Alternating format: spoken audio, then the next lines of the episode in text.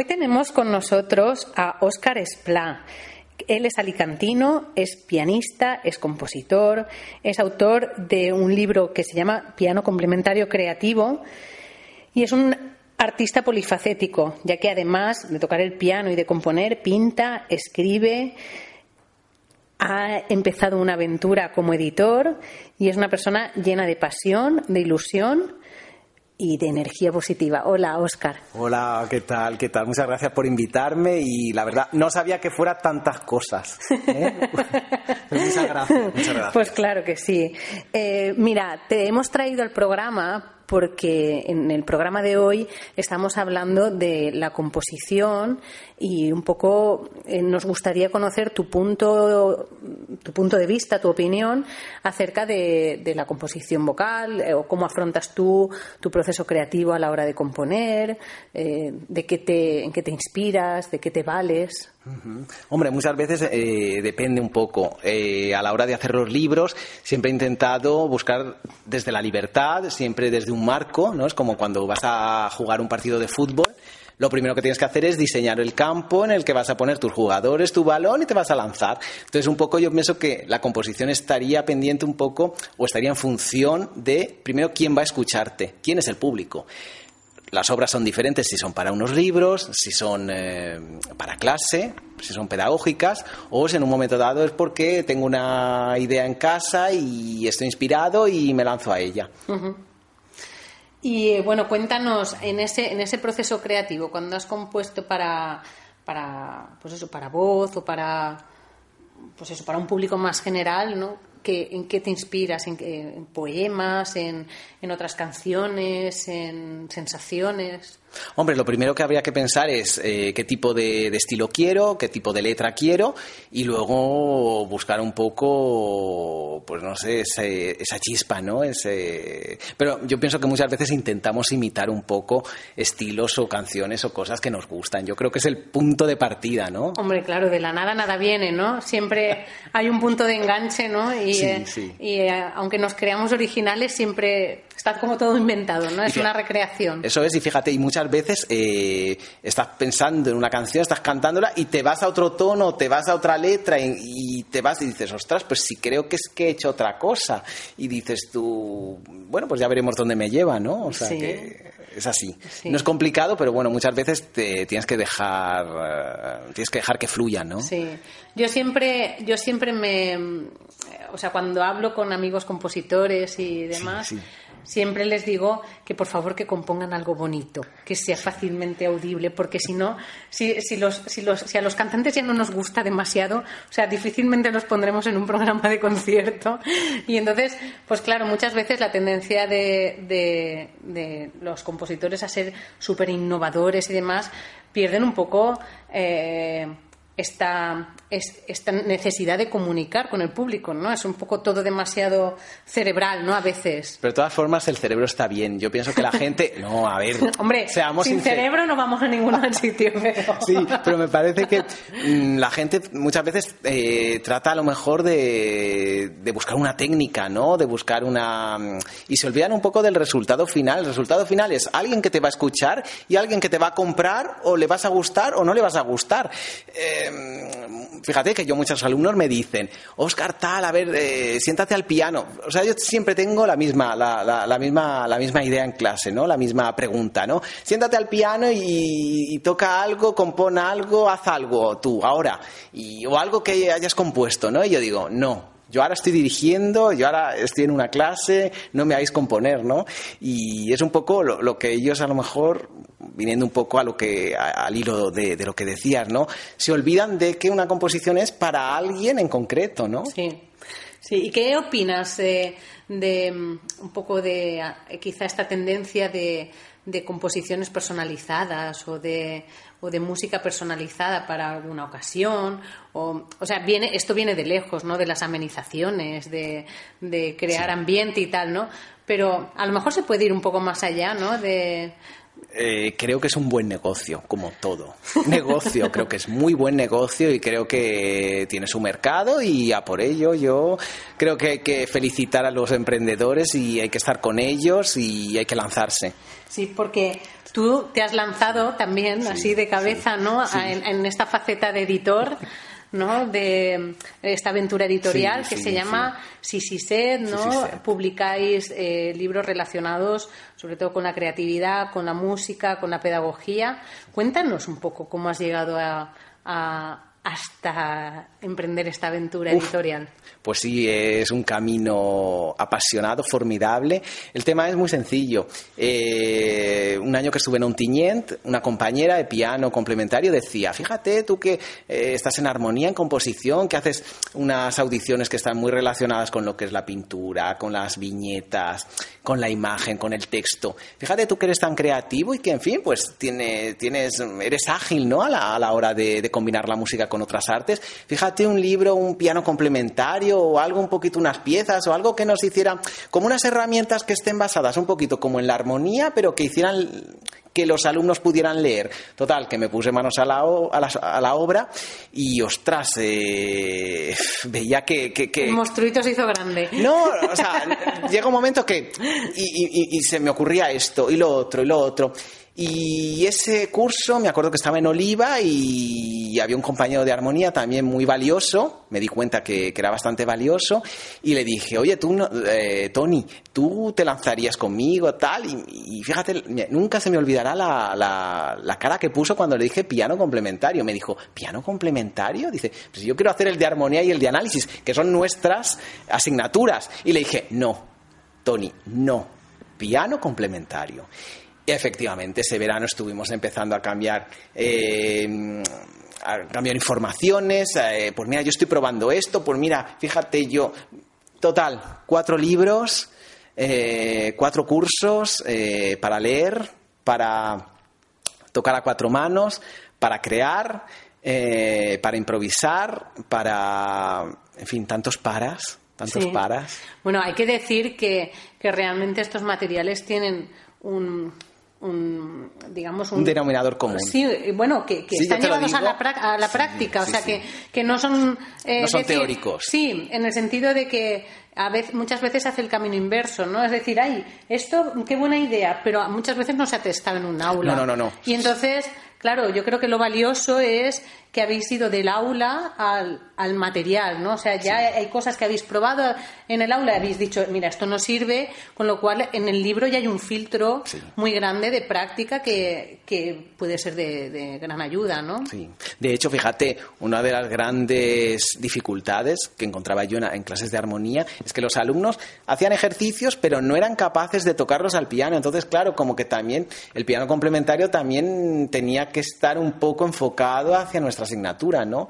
Y todo sin olvidar, eh, por supuesto, que tienen que, aprender piano, ¿no?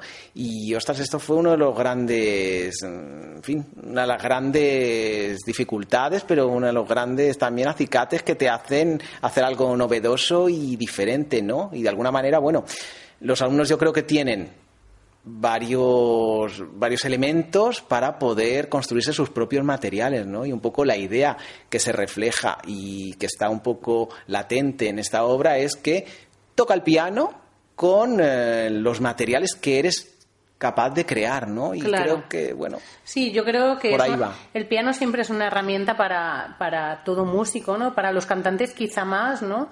Porque si eres capaz de de tocar un poquito lo que, lo, que vas a cantar y saber qué es lo que pasa por abajo, ¿no? Que digo yo, lo que pasa allá abajo, allá abajo de la voz, ¿sabes? A ver qué pasa.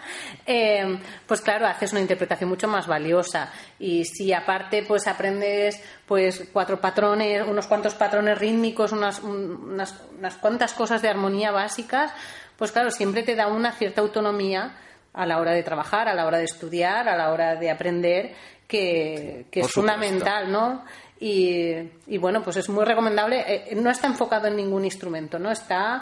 Eh, Normalmente son, a ver, el piano complementario es para instrumentistas o cantantes que en un momento dado tienen que aprender un poco lo que es el piano. O sea, que es una asignatura... es, una, herramienta, es una herramienta básica para todo músico, creo y, asignatura obligada para, para, todos los que cursan. Y háblanos de esto de, del trabajo multidisciplinar, ¿no? En el, en el o sea, has hablado de viñetas, has hablado de, de, de, referentes con otras artes, ¿no? Porque eso es muy didáctico, ¿no? Y les hace salir un poco de lo que son solo las notas, ¿no? Y, y ir un poquito más allá. Sí, la verdad que sí. Normalmente en armonía y en análisis, pues tienes que ser fiel a las reglas, tienes que ser fiel a, lo que es el conservatorio, porque el conservatorio siempre conserva. Sí, ¿no? No, te ríes, pero fíjate. No, podemos hablar que los grandes conservantes de la historia son la sal, el aceite pues, y el pues, conservatorio. No, pero tú te ríes, pero en un conservatorio en los que trabajé un curso buscaban un nombre para una revista, para la revista del conservatorio, y ah, en una clase, en un turno, me acuerdo que, dije, chicos, necesito vuestra ayuda, necesito un nombre para la revista. Total, que, que si esto, que si lo otro. Se llegó a la, al famoso Sense Conservans y del cual estoy súper orgulloso porque la verdad que, en fin, tengo unos alumnos y, maravillosos, sí. Y me acuerdo que, que picó un poco porque no se entendía, ¿no? Y a ver, Sense Conservants, yo pienso que el conservatorio tiene que conservar, tiene que nutrirse de todo aquello que es valioso, pero también hay una serie de conservantes que, bueno, poco a poco debieran de perderse en el camino, ¿no? Y ¿por qué no renovar y continuar con la música haciendo sí, yo siempre yo siempre recuerdo al leer la biografía de Debussy el, el pobre lo mal que se lo pasó con su profesor de armonía de París, ¿no? Que aquel le decía, pero esto no lo puedes hacer. Y dice, pero si suena bien. Pero fíjate, Debussy rompió afortunadamente con todo lo que legalmente se debería de hacer, ¿no? Y porque es único. Claro, ahora te planteas y, dices tú, por eso Debussy es Debussy. sí. Justamente. Igual si no hubiera tenido tanta oposición no hubiera roto tanto. Efectivamente, efectivamente. Es rebelde sí o sí. No, yo pienso que eh, él ya venía... De serie, ¿no? Sí, total, yo pienso que sí, afortunadamente, ¿no? Y bueno, eh, hablando un poquito del mundo de la educación musical y de, la didáctica musical, eh, tú siempre intentas innovar, siempre intentas proponer cosas nuevas, intentas... Em, ¿Qué crees que, o sea, o, háblanos de estas cosas innovadoras que haces y luego pues ¿Qué crees que debe cambiar un poco, aparte de esto de que hemos hablado de la apertura del Sense Conservans, eh, en, pues eso, en los centros educativos o en la educación musical en general? Hombre, yo pienso que fundamentalmente lo que se tiene que preparar al alumno es a que sea músico. Músico no significa toco muy bien el violín, soy un virtuoso del piano, no. Alguien que tenga un conocimiento de cómo a ver cómo son las reglas eh, clásicas, para eso estamos nosotros, y también para que sepa un poco qué ha habido a lo largo de la historia y sea capaz de poder hacer una buena interpretación o hacer un o dar un mensaje ¿no? en esa interpretación. Es decir, yo voy a recrear una, una pieza y voy de alguna manera a comprender cómo está construida, qué estoy diciendo, en fin, eso sería un poco la, una de las grandes ideas, ¿no? Saber qué estás haciendo en todo momento, crear músicos integrales, no solamente músicos lectores eh, maravillosos, pero lectores. Yo creo que habría que formar. Un poquito más de emoción, ¿no? Sí, por supuesto. Más de creatividad, ¿no? Y, de... y luego alumnos que sean capaces de crear su propia música, ¿no? Eso yo también pienso que sería uno de las, una de las grandes ambiciones, ¿no? Yo siempre he perseguido un sueño, ¿no? Y es que, de alguna manera, el alumno que pasara por mí pudiera salir a final de curso y tocar una audición sin necesidad de papel, de componer nada. Tampoco lo llamo improvisar, porque a mí la palabra improvisar como que tampoco me termina a mí de, encajar, ¿no? Eh, que pudiera coger un instrumento y pudiera decir, voy a tocar, pues como el que a lo mejor con tres palabras, pájaro, abeto y circo, te hace una poesía, porque eso en música no está planteémonos a lo mejor un poco de cambio y, ostras, pues no sé, vayamos un poco por ahí. Sí, además las, las nuevas generaciones vienen pisando muy fuerte en en todos los terrenos, ¿no? Vienen estimulados, estimuladas 100 por 100. O sea, eso te lo digo yo ya. Sí, o sea, y, y a nivel, eh, por ejemplo, tecnológico también, o sea, van, van con móviles mejores que... Sí, que los míos, sí, sí, mejor que el mío.